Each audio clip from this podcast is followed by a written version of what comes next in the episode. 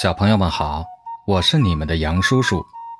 今天咱们来讲一个太阳公公想成家的故事。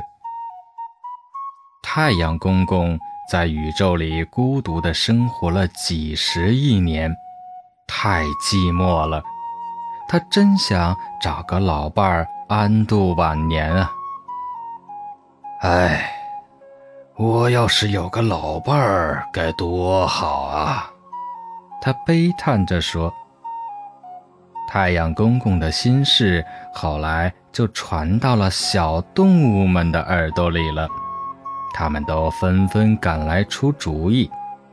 一向机灵的小猴说：“要我说，月亮婆婆最合适，她文静善良又温柔，嫁给太阳公公。”最合适，我看还是织女姐姐好。她才十几亿岁，既年轻又漂亮，关键是她勤快。小兔反驳道。还没等小兔说完，小动物们就七嘴八舌地讨论起来。火星姐姐吧，她活泼又火辣。嗯，还是水星阿姨吧，因为不。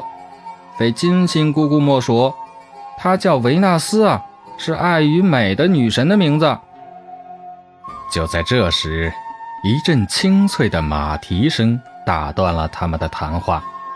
原来是小马跑到了碧绿的草地上吃起土来了。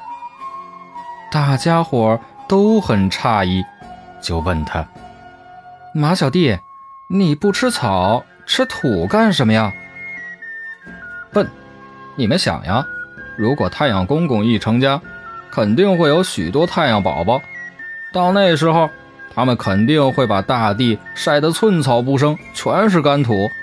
我趁太阳公公还没有成家，赶紧练练吃土的本领。对呀，我们怎么都没想到呢？小动物们恍然大悟，都拍拍屁股练起了吃土的本领。这件事被太阳公公知道了，他害羞地躲到了厚厚的云层里。从此啊，大地陷入了无边的黑暗中，小动物们都束手无策。没有太阳可不行，小草枯萎了，大树也无精打采了。他们只好每天到大海边。求啊，喊呐！正在大家心急如焚的时候，一只大公鸡挺着胸脯走了过来。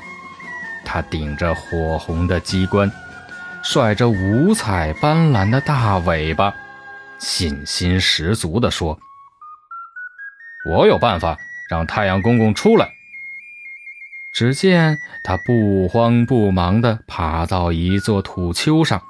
冲着太阳升起的地方大叫起来：“哦哦哦！太阳公公害羞了，没脸见人喽！”太阳公公听了，气得火冒三丈：“我一没偷，二没抢，怎么就没脸见人了？我要去看看，究竟是谁在胡说八道。”就这样。太阳公公从云里冒了出来，升起来了，而且越升越高，越升越高。